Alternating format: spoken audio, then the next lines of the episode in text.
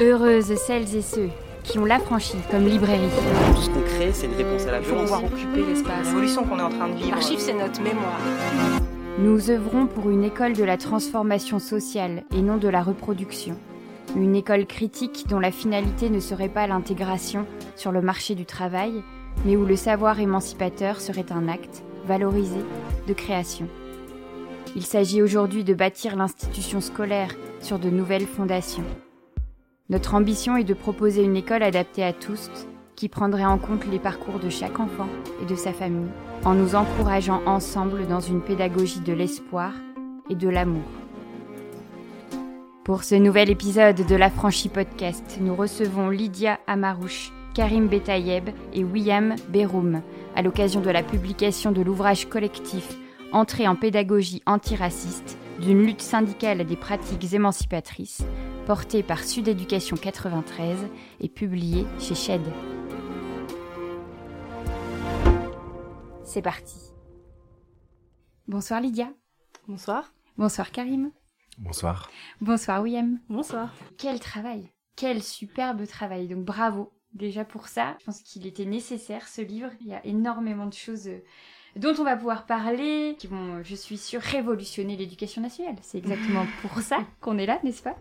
Aujourd'hui, Lydia, tu vas commencer parce Mhm. que tu es donc la co-directrice de, de la maison d'édition Shed qui porte le projet, qui est une maison d'édition euh, bien spécifique, euh, en tout cas euh, dans la façon en fait de travailler. Euh, C'est ce que tu me disais un peu avant, que vous essayez vraiment au maximum en fait de créer quelque chose de peut-être un peu plus horizontal dans les façons d'éditer.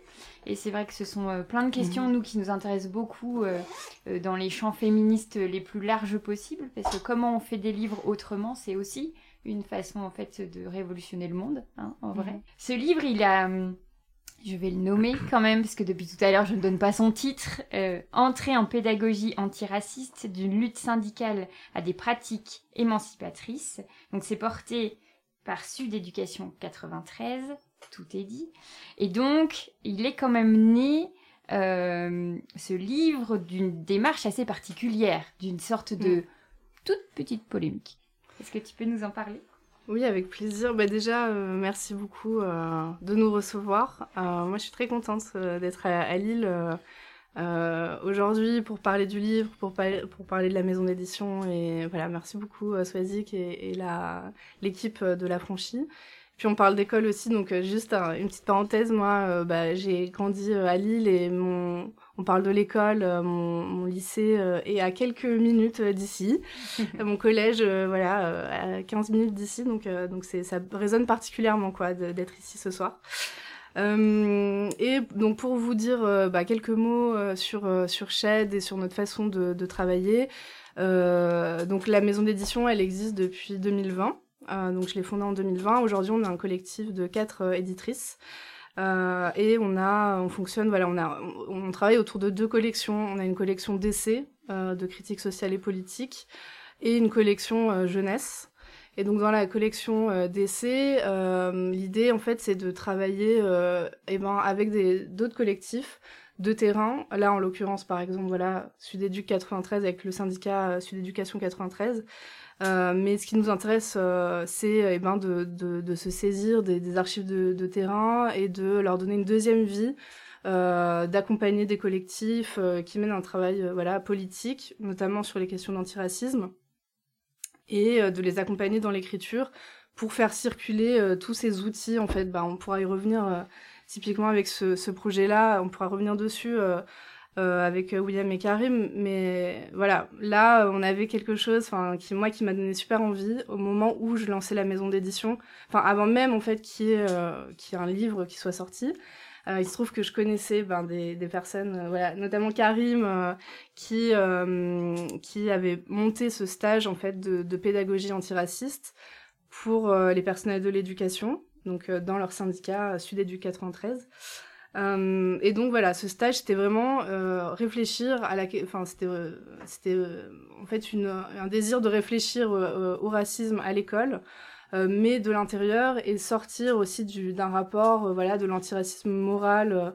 dans enfin ce qui ce qui existait en fait là ce qui existait jusqu'alors en fait dans le traitement du racisme et donc, il y avait une invitation à la fois des chercheurs, des chercheuses, des sociologues, des historiens, historiennes, mais aussi des, personnes du champ associatif pour euh, eh ben, analyser le, les spécificités du racisme à l'école, à la fois bah, dans l'accueil des familles, dans l'accueil des élèves, dans, euh, bien sûr, le truc qui nous vient tout de suite, bah, l'orientation. D'ailleurs, on, le dit dans la dans, dans l'avant-propos, dans le rap français, il y a ce, cette figure de la CPE, enfin pardon de la pardon de la conseillère d'orientation euh, qui euh, qui voilà qui est vraiment le, le, truc archétypal en fait de, de, de du racisme à l'école et du, du, tri en fait qui qui existe social et racial. Euh, donc il y avait voilà toute une série de, de personnes qui analysaient, mais donc ça vous pouvez en parler beaucoup mieux que moi, mais euh, des pédagogues, des personnes, des personnels de l'éducation qui, euh, qui euh, réfléchissaient à des outils concrets pour, pour bah voilà, contrer les biais dans, dans l'enseignement. chacun, chacune dans leur pratique, des, des, enseignants d'histoire géo, de mathématiques, des, des AED, des CPE, des documentalistes qui réfléchissaient à ces questions. Et donc voilà, il y a eu plusieurs, euh, plusieurs euh, stages. Donc bien sûr, moi, voilà, comme tu disais, tu l'as mentionné, Soisy, qu'il faut se rappeler. Euh, enfin là, on est tranquille, on en parle, mais en fait, il y a une grosse, grosse, grosse polémique. en 2017, il y a eu un backlash, enfin voilà, assez violent en fait, à la fois bah, du ministre de l'Éducation de l'époque, donc Jean-Michel Blanquer, et puis de députés aussi euh, les républicains, il y a eu la fachosphère qui, euh, qui, est, voilà, qui vous est tombée dessus aussi euh, à ce moment-là.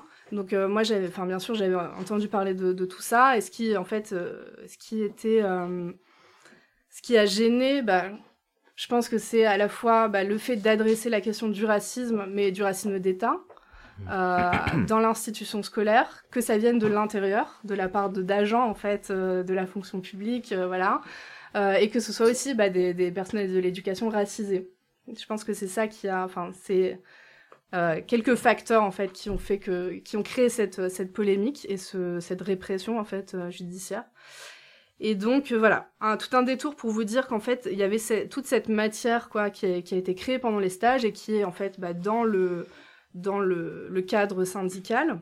Et donc moi bah, j'ai proposé de euh, d'en faire quelque chose et de, travailler ensemble en fait dans, cette maison d'édition euh, naissante.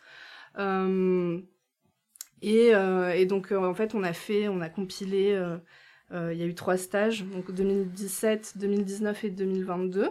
2022 on avait déjà commencé le, travail ensemble, le travail éditorial. Et, donc voilà, on a, on a compilé un peu des interventions, bien sûr. Enfin, Là, vous voyez, le, livre est assez épais, il fait 400 pages, euh, mais on n'a pas pu tout mettre, bien sûr. Donc il y avait une, forme de... Enfin voilà, on a aussi euh, euh, sélectionné en fonction aussi des archives qu'on avait, parce qu'on n'avait pas, pas tout, toutes les archives. Donc on a essayé de recouper tout ça. Et, en fait, voilà, on a vraiment travaillé en, en, lien quoi, très très étroit entre la maison d'édition et donc euh, dans le syndicat, bah, c'est la commission antiraciste. Peut-être que vous pourrez revenir dessus, euh, euh, expliquer en fait ce que c'est cette commission antiraciste. Mmh. Et donc voilà, il y avait bah, six, six, autres personnes. Enfin là, il y a, on est, on est trois. Donc il y a deux personnes de la commission ce soir. Mais donc on a entamé bah, ce, ce, travail ensemble et, et, voilà, ça a donné le livre et puis avec l'envie que, enfin, de faire circuler ces outils et puis qu'il y en ait d'autres aussi qui se créent parce que bien sûr c'est un ouvrage euh, qui est déjà dense, mais qui ne peut pas recouvrir tout, mm. tous les enjeux en fait de l'antiracisme à l'école. Donc voilà un petit peu pour, euh, pour euh, mettre quelques billes euh, mm -hmm dans la discussion. Donc euh, on entend bien euh, donc Shed, tu l'as, enfin vous l'avez créé donc en 2020. La première formation elle a lieu en 2017. Donc évidemment vous étiez déjà sur le terrain. Alors euh, je dis vous donc Karim et William, vous faisiez déjà partie du syndicat depuis 2017 et moi j'imagine un peu avant. Euh, mais ce qui m'intéresserait de, de savoir c'est comment en fait on en vient à, se, créer en fait cette commission euh, qui est bien spécifique euh, euh avec donc des personnes racisées, c'est ça, hein, c'est uniquement des personnes racisées dans cette commission et qui mettent en place comme ça en fait des ateliers qui ne sont pas à destination que des personnes racisées. Il y, a, surtout en fait ce travail-là en fait euh, de permettre à des personnes qui se poseraient des questions, euh, qui voudraient agir ou qui ne sauraient pas comment faire, etc. Euh, d'assister en fait à ces formations. On est bien d'accord, j'ai tout compris. exact. Je vais commencer, je crois. Comment on en vient à créer ça? Alors déjà, je voudrais dire merci de nous accueillir dans cette magnifique librairie. c'est une des plus belles que j'ai vues mais il faut pas le dire aux autres. Mais, euh, mais franchement, euh, très, très... non, non, c'est pas grave. euh, alors, comment on en vient? Euh, bah, En fait, je pense que la, la première des choses, c'est de se dire que la question euh, de la race à l'école, elle est pas du tout, enfin, elle est tabou en fait. On n'en parle pas.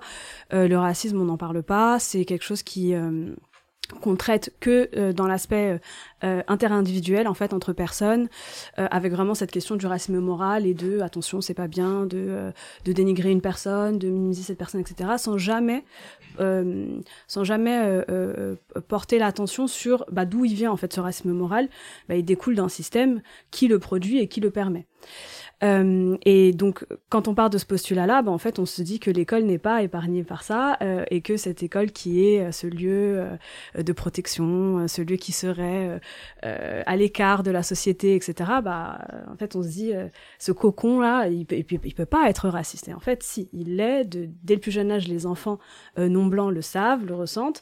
Et, et je pense que cette question du racisme-là, en fait, on peut, enfin, on peut pas passer à côté.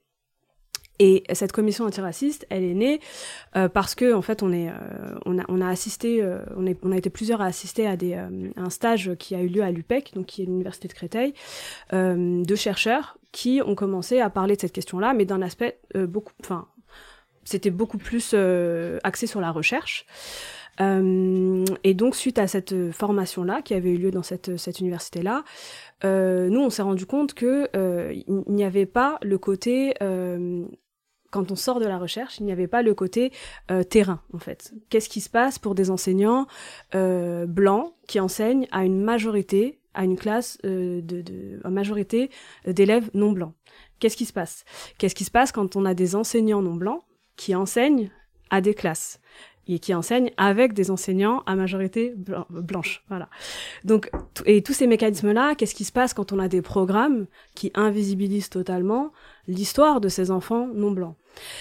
Et donc, en partant de ces postulats-là, et en partant aussi d'une forte envie, en fait, des enseignants d'être outillés, de savoir comment faire et de savoir euh, ce qui se passait et d'avoir une vision, un état des lieux de, ce qui se passe aujourd'hui en France, euh, on s'est dit qu'il fallait qu'on crée un stage sur ça. Et en fait, ce qui est intéressant de savoir, c'est que la commission antiraciste, au départ, elle n'était pas non mixte. Mmh. Elle était, il y avait des personnes blanches dedans. Et par ailleurs, le premier stage, il est né euh, de euh, quelques personnes blanches qui avaient assisté à ces formations euh, à l'UPEC et qui par la suite se sont un peu rendu compte que bah, c'était un, un, peu un non-sens de, de faire un stage sur le racisme sans avoir des personnes qui subissaient le racisme en fait. Et donc c'est comme ça que, que nous on a été intégrés dans ce, dans cette dans ce lancement en fait de ce premier stage. Euh, et, euh, et c'est comme ça que c'est, enfin que très vite s'est posé la question aussi de euh, comment dans cette commission euh, antiraciste il fallait que les voix des personnes non blanches soient portées et soient entendues, soient écoutées. Euh, donc bon, cette commission elle a beaucoup, beaucoup évolué, donc on pourra peut-être revenir sur ça.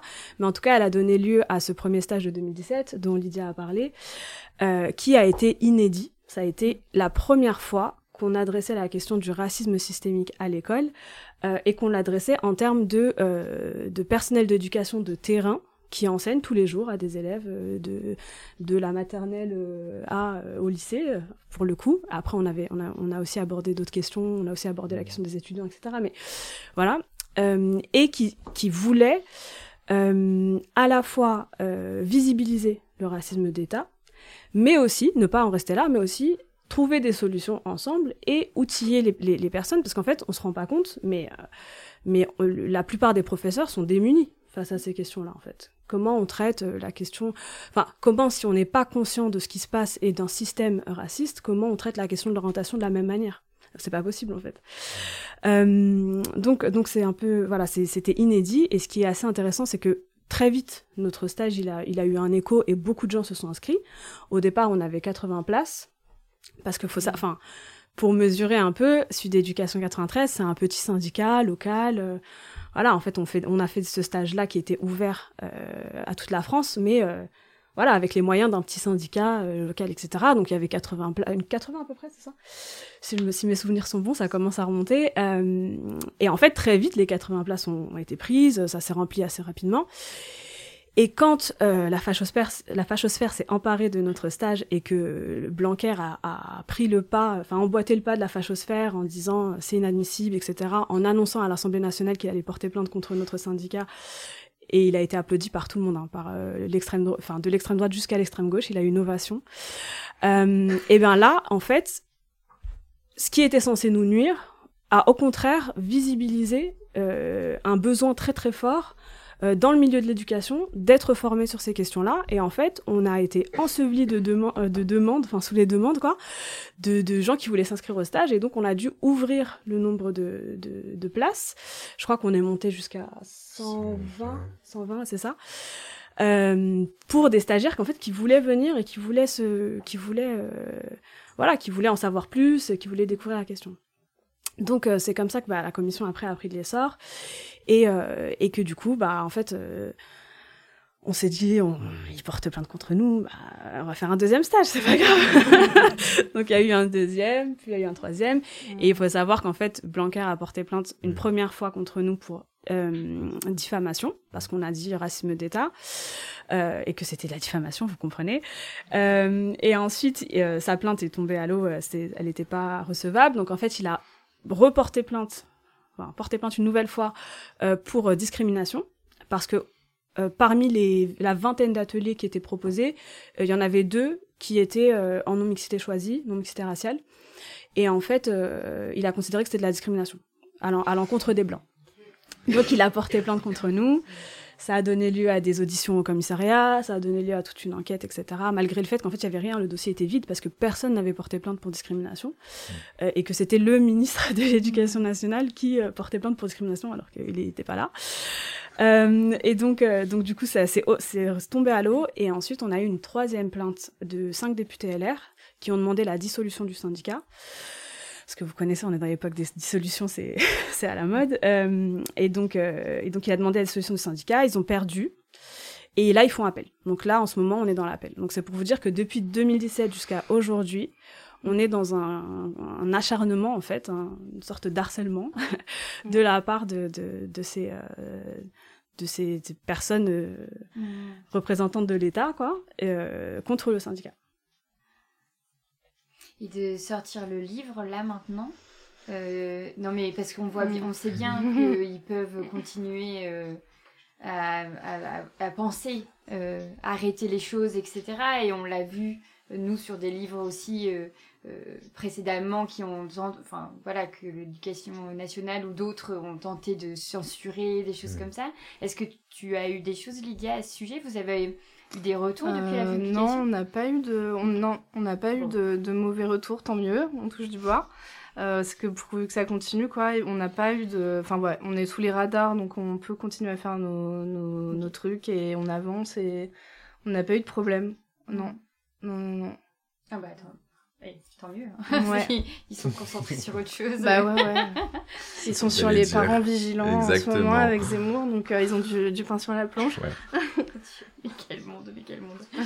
Euh, Karim, est-ce que tu voulais euh, compléter ou, ou partager toi ton arrivée en fait dans ces stages et la façon peut-être dont les programmes se sont établis ou tu vois tu as participé aux trois éditions? Oui. Ok. Oui. Et euh, c'est euh, parce que donc j'ai bien entendu tout le principe de, la commission, de cette, ce besoin et cette envie euh, de plusieurs de lancer ces stages, etc. Mais comment Parce que enfin, vous êtes donc des professeurs, des enseignantes, des trois petits points, toutes les personnes de la communauté éducative. on imagine bien que vous n'avez pas que ça à faire, en fait, que de proposer comme ça des contenus, de créer des stages. C'est quand même un endroit très particulier de formation, là, pour le coup. Donc, comment, toi, par exemple, tu tu es arrivé avec un sujet, tu avais déjà travaillé auparavant euh, les thématiques. Euh, alors toi, c'est la toute petite enfance, c'est ça? Enfin, les euh, Oui, moi, je suis en école élémentaire, donc oui, enfin toute petite, je sais pas, mais en général avec des CM1, CM2. Ok. CE2, CM1, CM2. Et oui, ça a été énormément de temps sur notre temps libre.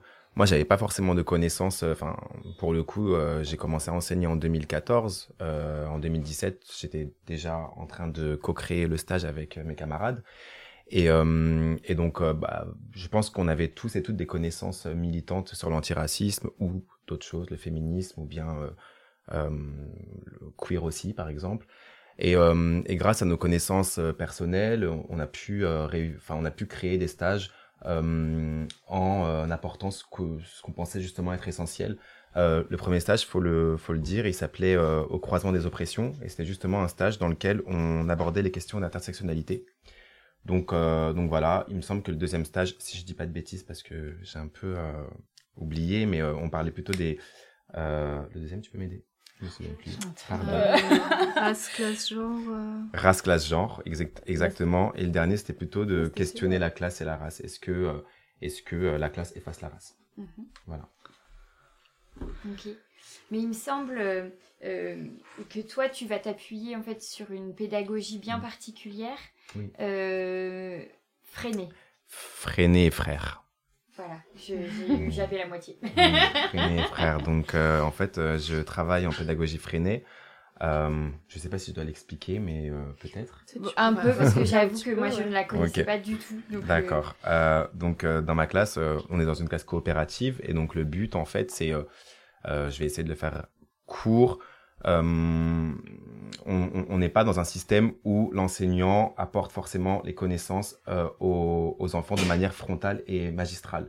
Le but, c'est de co-créer des connaissances et euh, de travailler un peu sur, euh, sur la manière dont on peut euh, étudier le terrain. Euh, voilà, en fait, l'élève le, le, est au centre de, de cet apprentissage. Voilà, je ne sais pas si c'est mhm. assez clair. Et euh, Frère, justement, donc c'est Frère a écrit euh, Pédagogie de l'opprimé.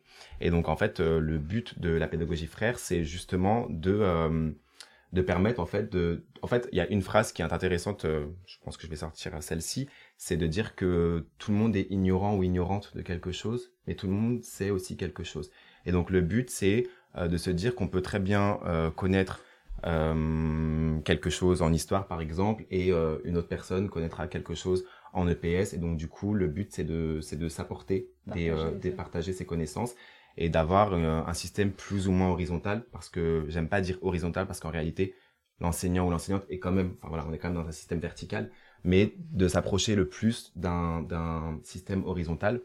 Et, euh, et donc par rapport à ça, par exemple, bah, je pense que je peux parler de, euh, de la pédagogie que j'essaye de mettre en place dans ma classe avec les parents.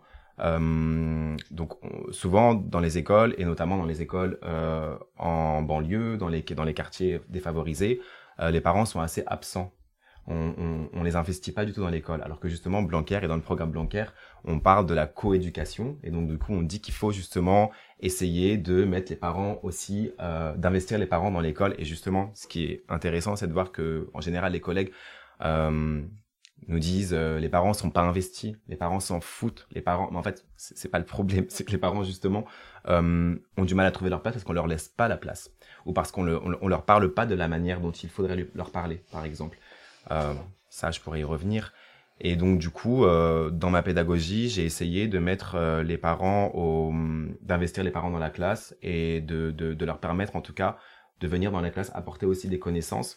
Euh, quand je suis arrivé dans l'école dans laquelle je, travaillais, il n'y avait pas de kermesse en fait. Donc euh, je précise, je travaille à Saint-Denis dans le 93, dans une grosse école où il y a 750 élèves, 42 euh, enseignants et enseignantes, donc un gros quartier. C'est un gros quartier de Saint-Denis. Et donc on n'avait pas de kermesse parce que six ans auparavant, il y avait eu une bagarre entre deux parents dans l'école. Donc du coup, tout le quartier était privé d'une kermesse et dont les enfants. Mhm. Voilà, c'est quand même hyper problématique, je pense. Euh, et, euh, et, voilà, je me suis dit que c'était vraiment, enfin, le rapport parent-élève était hyper problématique. Euh, enfin, c'était limite, on, on, on, jetait les enfants comme ça devant la grille et même les enseignants sortaient jamais de la grille. Il y avait vraiment une barrière physique aussi, quoi, Mhm. physique et et et voilà, dans le rapport aussi social. Et et du coup j'ai décidé de, de co-créer des jeux, euh, des jeux de société avec les parents, les familles, en partant de leur expérience. Et en fait, on a des heures d'APC quand on est en, école élémentaire. Les heures d'APC, c'est des heures obligatoires. On doit en gros 1h30 à l'institution pour travailler avec des petits groupes d'élèves normalement, mais on peut faire un peu ce qu'on veut. On est assez libre pédagogiquement à ce niveau-là, et donc c'est cool. Euh, et donc pendant ces APC là, j'ai décidé de à chaque fois faire intervenir des parents et de proposer euh, bah, d'apporter des choses, des connaissances en fonction de ce qu'ils elles voulaient. Euh, généralement, euh, ce qui s'est passé, c'est qu'il y a eu beaucoup de, de, discussions autour euh, des parcours des parcours migratoires, pardon, et et de, de l'histoire de leur pays d'origine. Et donc dans ces, donc on a créé des cartes, c'était un peu un, une sorte de trivial poursuite qui, qui, qui, qui, mêlait un peu toutes les connaissances qu'on avait pu co-amener. Co, et, et voilà, et le jeu a circulé ensuite au sein du quartier, au sein de l'école. Et euh, voilà. Mmh. Oui, ce qui, là, euh, on l'entend tout de suite, on, on est dans le pratique, en fait. On est dans on, comment agir directement avec les familles, avec les élèves. Euh, et ce qui va être euh, notamment euh, un endroit très chouette de ce livre, c'est qu'il y a vraiment, c'est une boîte à outils en fait. Oui. Il y a des choses qui peuvent mettre, être mises en place immédiatement, puisque vous les expliquez expliquer très clairement, vous donner des situations. Donc pour vous deux parties, euh, euh, à chaque fois en fait, il y a une vraiment une explication par l'exemple. Mmh. Et ça, ça permet tout de suite en fait de comprendre les mots utilisés, les façons d'y répondre, etc. Donc c'était, enfin euh, moi en le lisant, je me suis dit mais en fait il est c'est très précieux parce qu'il y a plus ça, ça va pas demander aux enseignants enseignantes de réfléchir. Mmh. Ça peut être mis en place. Mais non, mais pour des personnes qui parfois peuvent face à un énorme système euh, qui est l'éducation nationale, euh, ben, pas avoir ce temps-là, en fait, d'avoir des clés en main, c'est toujours plus rapide, en fait, quand même. Mmh. Et, euh, et, dans ta partie, Karim, il y a cette idée aussi de, des petits rituels, donc de la carte d'anniversaire, mmh. mais aussi, et j'ai trouvé ça génial, de l'entretien avec l'enfant, enfin, l'élève, parce que ça c'est quelque chose auquel, enfin sur lequel vous appuyez. On parle des élèves mmh. et non pas forcément euh, des enfants.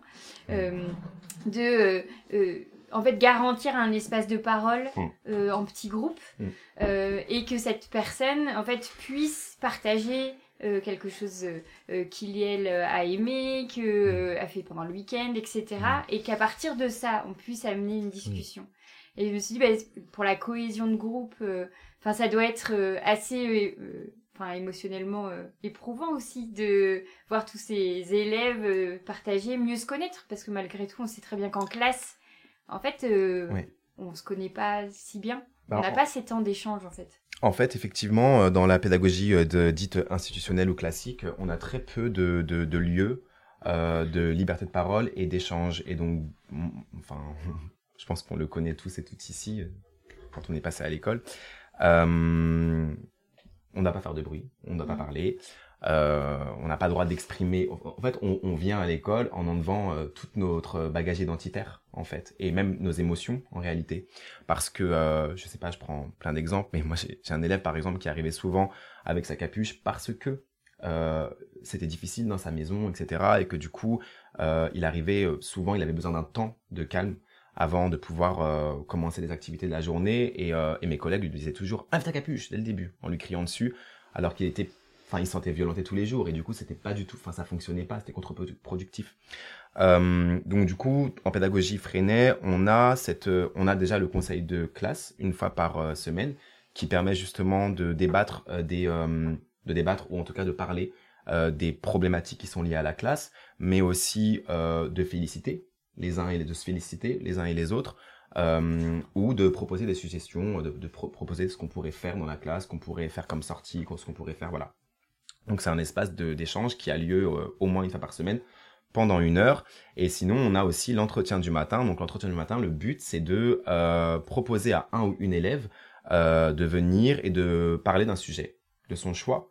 Ça peut être apporter un objet et en discuter. Ça peut être euh, parler d'un film euh, qu'il ou elle a vu. Ça peut être plein de choses différentes. Mm. On va pas rentrer dans les détails. Je pense que vous avez compris. Et, euh, et à partir de ce moment-là, les élèves, les autres élèves posent des questions à l'élève concerné. Et, et nous, en tant qu'enseignants et enseignantes, notre but, c'est de réussir à trouver, grâce au sujet, des manières d'aborder des débats liés à la classe, à la race et au genre, en fait. Voilà. Si les élèves ne le font pas. Mais ce qui est intéressant à voir justement, c'est que plus nous on apporte ces questions-là aux élèves, et plus on n'a plus besoin de le faire à la fin, puisque mm. les élèves y arrivent directement et arrivent à comprendre, à comprendre en fait euh, quels sont les mécanismes de la société et comment en fait, euh, voilà, comment on peut questionner euh, le sujet en question à travers tous ces tous ces Mm. c'était ça. Ouais, ouais, non, mais c'est passionnant. Je me rappelle de l'exemple que tu prends euh, euh, sur un, un, un, jeune élève qui parle toujours de football. Ah, c'est euh, William, c'est ouais, William ah, Rebaille, ouais, qui. oui, oui, d'accord, non, il y a William, William, tout se mélange d'un coup, mais non. mais voilà, d'avoir cet enfant qui en ne parle que de ça et de faire bah là, c'est une bonne façon de mettre en perspective pourquoi est-ce que oui c'est ça. mm. voilà en fait c'est une question qu'on nous a beaucoup posée euh, sur euh, sur l'entretien du matin. C'est euh, enfin il y a beaucoup de personnes qui pensent que ça peut mettre en évidence les, les, les différences de classe et, et que ça peut être problématique. Et en réalité c'est vrai.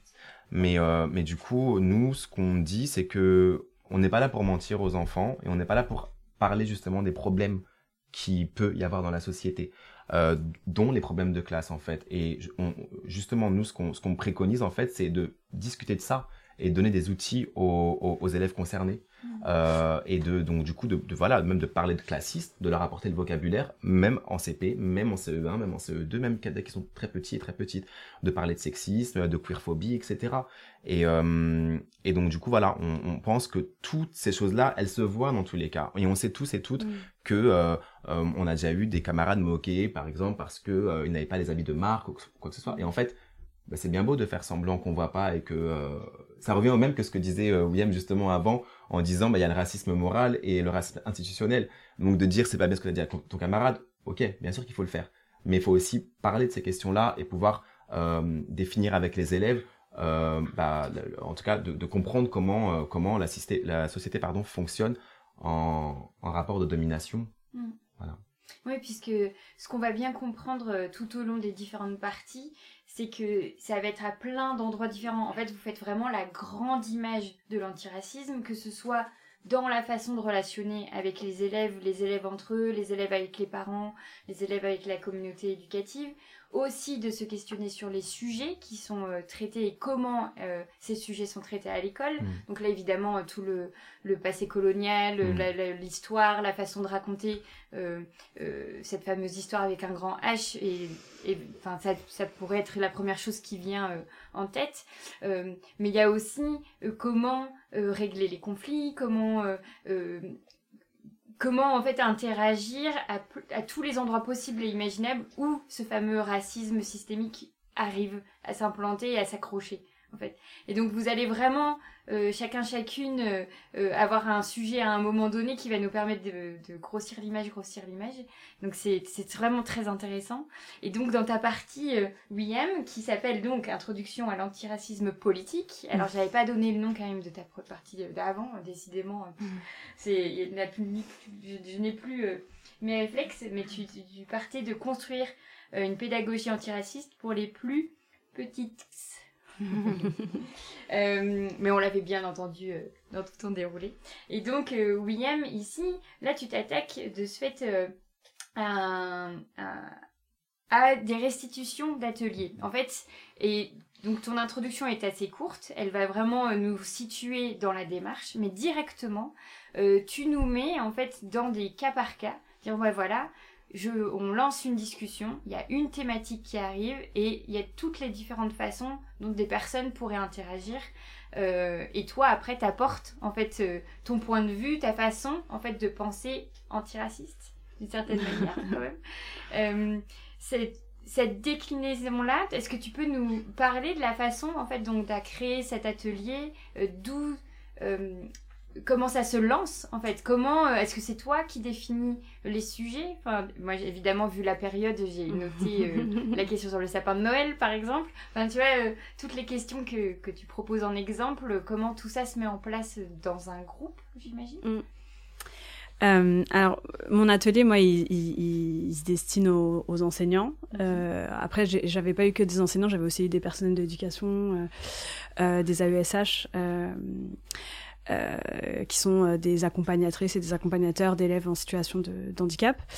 Euh, et en fait, cet atelier, il a été créé parce que ce qui revenait souvent, de la part des professeurs blancs en général, c'était ce malaise en tant que professeur blanc par rapport à toutes ces notions en fait que l'antiracisme politique met sur la table et notamment euh, la notion de race qui est la, la, base. Et ce mot, bah, ce mot, il est très dérangeant, il fait très très mal quand on l'entend parce qu'il rappelle euh, de sombres heures de l'histoire. Et en plus, euh, et, en plus, bon, c'est un mot qui qu'aujourd'hui on voudrait plus entendre et qu'on voudrait invisibiliser parce que voilà, c'est ça nous rappelle la race biologique, comment ça a justifié des exactions, des choses horribles pendant la colonisation, etc. et l'esclavage. et donc le but, c'est avec les enseignants, bah, en fait, de, de mettre les pieds dans le plat et de déconstruire toutes ces choses-là pour dire, en fait, aujourd'hui, quand on parle de race, on parle plus du tout de la race biologique, mais on parle de ce qui en découle. On parle de des vestiges, on parle de ce qui reste en fait de cette euh, cette idéologie-là, qui fait qu'aujourd'hui, bah en fait, on a des assignations euh, raciales qui font que euh, les parcours de vie des personnes bah, sont différents euh, en fonction de ce à quoi ils sont assignés. Donc quand on est perçu comme, euh, comme noir ou arabe aujourd'hui, bah, on n'a pas du tout le même parcours de vie que quand on est perçu comme blanc. Et d'ailleurs, les blancs ne se perçoivent pas comme blancs parce que comme ils sont la norme, bah, en fait c'est quelque chose, c'est quelque chose qu'on ne dit pas en fait quand on est blanc. Euh, bah... Et justement dans l'atelier c'est marrant parce qu'à un moment on dit à quel moment, enfin, ça, ça, ça, a pu venir dans les premiers ateliers, euh, à quel moment vous êtes perçu comme blanc? Et en fait, les personnes blanches disent, bah, en fait, jamais. Moi, j'ai jamais, euh, je me suis jamais qualifiée comme ça parce que c'est la norme. Or, nous, dès le plus jeune âge, euh, il y a forcément un moment dans notre vie où on nous a renvoyé le fait qu'on était noir ou arabe ou rome ou, ou asiatique, etc. Et, euh, et ça, c'est des choses bah, que cet atelier permet de déconstruire. Euh, et donc les cas pratiques qui sont dans cet atelier, voilà, en fait cet atelier il, il, est vraiment destiné à des enseignants qui sont pas forcément familiers de ces questions-là et qui donc veulent vraiment, euh, voilà, ce, que, ce que je disais tout à l'heure, mettre les pieds dans le plat et, et, et apprendre et comprendre ce que c'est que l'antiracisme politique et changer un peu la focale, voilà, déplacer la focale de l'antiracisme moral à l'antiracisme politique. Et donc les cas pratiques, c'est des cas pratiques qui reviennent tout le temps. En fait, c'est des choses qu'on entend souvent. Euh, sur la question de l'islamophobie, par exemple, euh, qui fait beaucoup parler. En fait, on a l'impression que ça date de de ces dernières vacances ou de la rentrée, mais en fait, à chaque rentrée, on a des offensives islamophobes du gouvernement euh, qui veut contrôler euh, bah, comment les jeunes filles doivent s'habiller, comment les jeunes filles, euh, depuis la loi de 2004, qui est la loi qui interdit le voile à l'école. Le nom, c'est pas ça. Le nom, c'est l'interdiction des signes ostentatoires religieux à l'école. Mais tout le monde sait que, fait, c'est l'interdiction du voile. Voilà, parce que euh, et donc depuis cette loi-là, comment bah, l'islamophobie perdure et, euh, et euh, s'exacerbe? Parce qu'aujourd'hui on en est à dire bah en fait si t'as une robe trop longue, euh, bah c'est un signe, c'est un vêtement religieux qui je le rappelle n'existe pas, mais voilà. Euh, si tu as une chemise trop ample, ben on veut savoir ce que tu as en dessous. Donc il y a quand même des élèves à qui on a demandé de se déshabiller pour savoir ce qu'elles avaient en dessous, parce qu'on a considéré que euh, la chemise trop ample c'était un vêtement religieux, euh, les kimonos, enfin voilà, il y, a eu tout un truc. Donc ça, ça revient systématiquement. Donc un des cas pratiques dans le livre, c'est la question du voile en sortie scolaire, parce que ça, ça crée toujours des, des troubles en fait, ça crée des vagues, ces genres de, de situations, parce que les élèves se disent bon ben en fait on n'est pas dans le cadre de l'école en soi, on n'est pas dans l'établissement, donc elles se sentent autorisées de le mettre et en fait ça crée des débats euh, voilà pendant des heures il y a la question du sapin de Noël sur ce qui ramène à la question de la laïcité la fameuse il y a la question du, du racisme anti-blanc. Enfin voilà. Donc en fait, on parle de plein de choses. et, le, et le but, c'est de déconstruire petit à petit ces choses-là, toujours en ayant un propos politique. Parce que tout est politique. Et ce qu'on fait, comment on enseigne, c'est politique. Les programmes scolaires sont politiques. Euh, ce que disait Karim tout à l'heure euh, sur la position de l'enseignant, euh, la position qu'on donne aussi à l'enseignant, enfin que l'éducation nationale donne à l'enseignant. Et en plus là, on a un ministre qui arrête pas de dire le mot autorité, autorité, autorité. Donc ça, ça prouve en fait que vraiment tout ce qu'on fait dans la vie est politique. Et même ce qu'on ne fait pas, ce qui, ce qui apparaît comme n'étant pas soi-disant un choix, ben en fait c'est un choix. Les, non-choix sont des choix. Euh, donc, euh, donc voilà, donc on, on, en parle et dans un cadre un peu bienveillant parce qu'on le fait sous forme d'un, jeu qui s'appelle le débat mouvant ou la rivière du doute, qui est euh, une ligne en fait. Les gens se mettent en, file, euh, font la queue quoi, et en fait, euh, quand on dit l'affirmation, les gens doivent se mettre à droite s'ils sont d'accord, à gauche s'ils sont pas d'accord, ou ils restent au milieu s'ils sont pas d'avis. Et ensuite ils échangent, et en fonction des échanges, bah, il y a des gens qui mouvent. Euh, qui move. Pardon, c'est le truc anglais. c'est la prof d'anglais comme ça. Il y a des gens qui bougent parce que le débat est mouvant. et donc, ça permet de, justement de faire changer de, de gens les de position les gens, même physiquement en fait. C'est-à-dire qu'en en fait, en débattant, ils s'entendent les uns les autres et ils disent ah ouais, ok, j'avais pas vu les choses sous cette forme-là. Donc en fait, ils bougent donc dans la salle et euh, et, euh, et voilà, c'est bon enfant, donc euh, ça ça rit, ça permet voilà de, de parce que c'est il y a beaucoup de tensions en fait dans ces sujets-là, c'est très très fort, surtout quand euh, la majorité des enseignants blancs, sous couvert un peu d'universalisme, d'humanisme, un peu de ce truc de colorblind, de je vois pas les couleurs, pour moi les élèves c'est tous les mêmes, moi quand j'arrive dans ma salle de classe j'enchaîne de la même façon à tout le monde, bah justement, en fait ça c'est un problème. D'enseigner de la même façon à tout le monde c'est un problème parce qu'on part pas de ce que sont les élèves vraiment, on part de nous, euh, ce qu'on a dans la... Enfin, de, de, de, des fois des fantasmes déjà, euh, et de, ce qu'on se dit que les élèves devraient être en fait. Et, euh, ça, c'est problématique. En fait, on ne devrait pas enseigner de la même façon à tout le monde. On devrait partir de ce que les élèves sont réellement.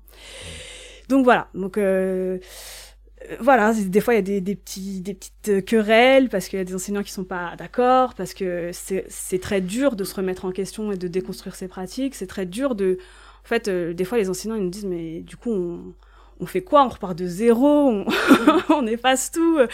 Et, euh, et, voilà, ce genre d'atelier, ça permet en tout cas d'impulser de, cette réflexion mhm. euh, qui, qui doit continuer par la suite individuellement euh, par bah, s'éduquer soi-même et chercher à savoir et continuer de se former. Voilà. Et je voulais juste rajouter un petit truc, c'est que en fait, souvent on se dit que, que supprimer les mots, ça va supprimer la réalité comme on a supprimé le mot race de la Constitution, par exemple, en se disant que ben, en fait c'est un, un, mot moche, comme si euh, du coup le racisme n'allait plus exister parce qu'on avait supprimé le mot race. Mais ce qui fait le plus mal, en fait, c'est euh, c'est de ne pas nommer les choses justement. En fait, c'est de ne pas les nommer, et même pour les élèves, ce qui fait le plus mal, parce que c'est souvent ce qu'on nous dit, c'est euh, mais vous n'avez pas peur de déprimer les élèves en fait, ou les enseignants, mais plutôt les élèves, de déprimer les élèves en leur disant des choses comme ça. En fait, ils vont voilà, ils vont ils vont se dire qu'il n'y a pas d'avenir pour eux, qu'il n'y a pas d'issue. Au contraire, en fait, ce qui fait mal, c'est de pas savoir ce qu'on vit, c'est de pas mettre des mots sur ce qu'on vit, euh, et c'est de pas connaître les règles d'un jeu auquel en fait on est forcé de jouer malgré nous. Et, c'est ce que disait Karim à juste titre, c'est que de dire très tôt aux élèves, bah voilà dans quelle situation vous êtes, voilà dans quel contexte vous êtes, mais il y a un espoir. Et, on fait ça parce qu'on a beaucoup d'amour pour nos élèves et parce qu'on a envie qu'ils s'en sortent. Bah, il y a un espoir et maintenant que vous avez les règles du jeu, bah faut, faut, faut y aller, faut se battre, faut lutter. Bah c'est ça qui fait du bien en fait. Oui, c'est ça. C'est en fait euh, tout le travail que vous effectuez depuis notamment, on va dire 2017, mais euh, j'entends bien que c'est précédent.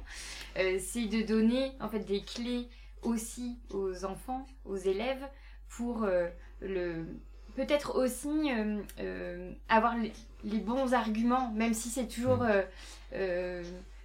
Enfin non, j'allais dire, même si c'est toujours délicat qu'un élève soit celui, celle qui doivent se défendre, mais en vrai, il vaut mieux qu'ils aient en effet euh, tout ce qu'il faut pour pouvoir se défendre, parce qu'on sait très bien que, bon bah là, typiquement dans vos classes, dans vos écoles, euh, euh, je sais même pas si d'ailleurs on peut le dire déjà, sur vos écoles, il y a une sorte de révolution qui a déjà pu être mise en place grâce à vous, à tous les autres camarades, comme tu disais Karim. Mais, euh, mais en tout cas, à partir du moment où il y a un mouvement de changement, en fait, c'est comme les petits ronds dans l'eau, quoi. Ça va aller de plus en plus loin. Et ça veut dire que cet enfant qui a été dans ta classe d'abord et puis euh, qui a croisé des profs qui ont été euh, dans tes stages ensuite, bah, quand il ira peut-être à l'université, bah, c'est une personne qui sera à même en fait de décrypter des comportements problématiques qui risqueraient en fait de le remettre directement dans quelque chose comme ça de la domination ou, ou en tout cas il sera pas euh, à l'aise euh, pour bien étudier ou pour bien être lui-même en étudiant. Cette question là euh, d'être bien lui-même, c'est vrai que enfin ça paraît complètement parfois décalé en fait des programmes de l'éducation nationale. Enfin, vous l'avez mmh. dit chacun chacune, il y a quelque chose de se dire, on est face à plein d'identités, mais l'idée c'est de faire un seul type d'élève, mm. euh, surtout bon et euh, euh, aux couleurs de la France. Quoi. Il y a vraiment ce truc encore très très fortement marqué. mais bon, un rond mm. à la fois, on va, mm-hmm. mais, Mais pour, rebondir juste sur le mot décrypté très rapidement, en fait, ça, enfin, ça donne aussi des, des, des, clés aux élèves pour déconstruire les mythes qu'on leur mm. apprend. Le mythe de la méritocratie, par exemple, qui, détruit, qui détruit des élèves. Ça détruit des élèves quotidiennement, ce mythe, parce que ça leur fait croire que S'ils n'y arrivent pas, c'est que c'est de leur faute. Mm. Et que cette fameuse phrase de quand on veut, quand on, veut on peut. Euh, or, quand on part pas tous du même endroit, bah, des fois on a beau vouloir, mais en fait on ne pourra pas. Euh, et donc ça permet de déconstruire ces, ces, ces, mythes-là et de, de, leur permettre de, de se dire bah, en fait, que le problème ne vient pas d'eux, que le problème mm. vient d'un système qui n'est pas, euh, qui n'est n'est pas en leur faveur, voilà. Euh, et, et, ça, ouais, ça permet déjà en termes de santé mentale, ça permet de sauver des gens, euh, euh, et ça permet, ouais, voilà, aux élèves de décrypter des choses et tout au long de leur scolarité. Mmh. les accompagner.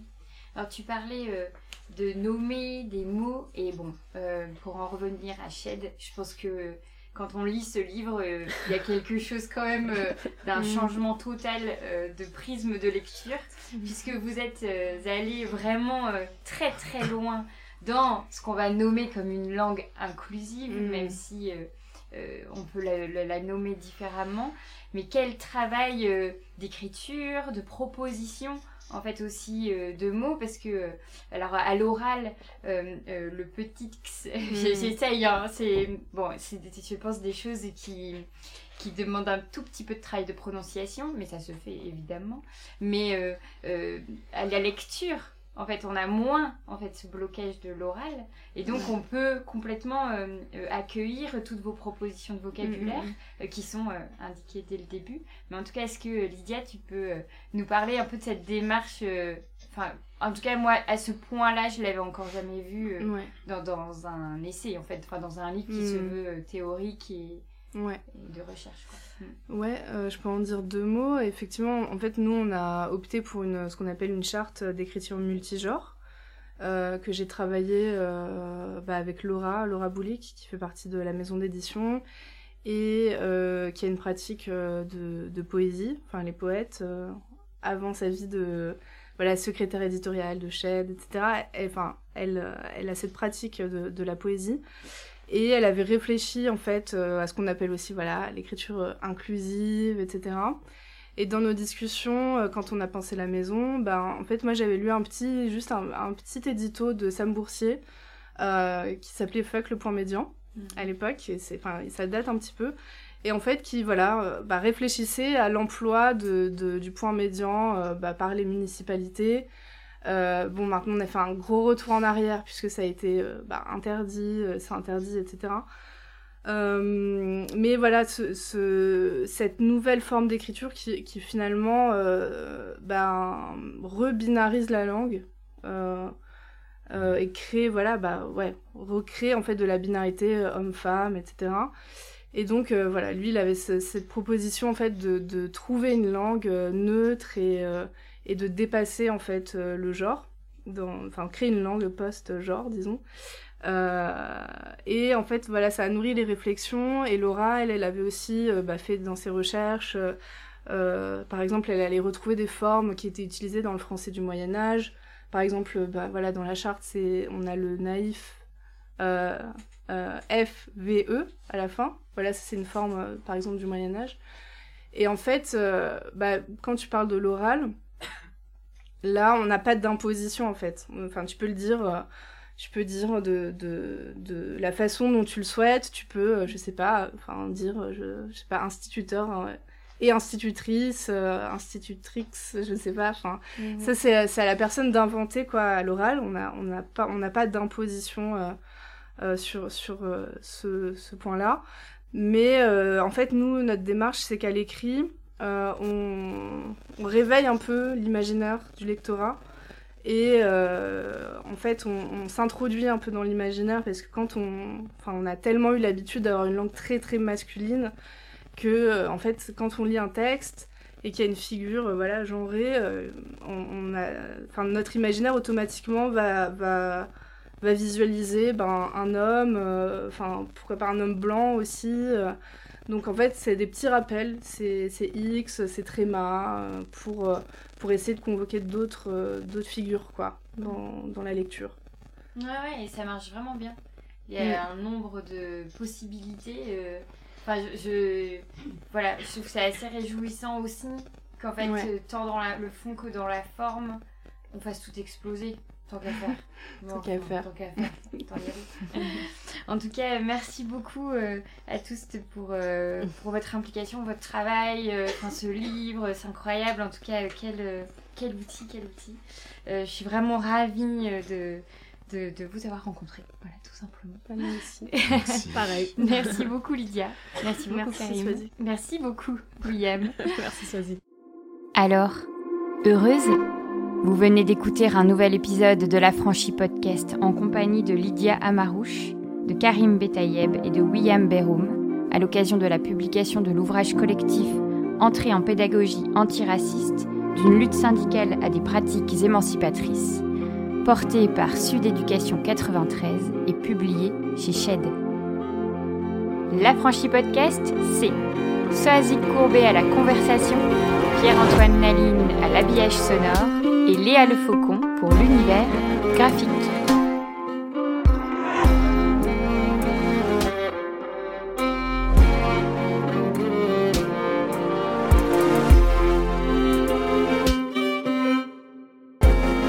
Si tu réalises que la vie n'est pas là, que le matin tu te lèves sans savoir où tu vas, résiste, prouve que tu existes.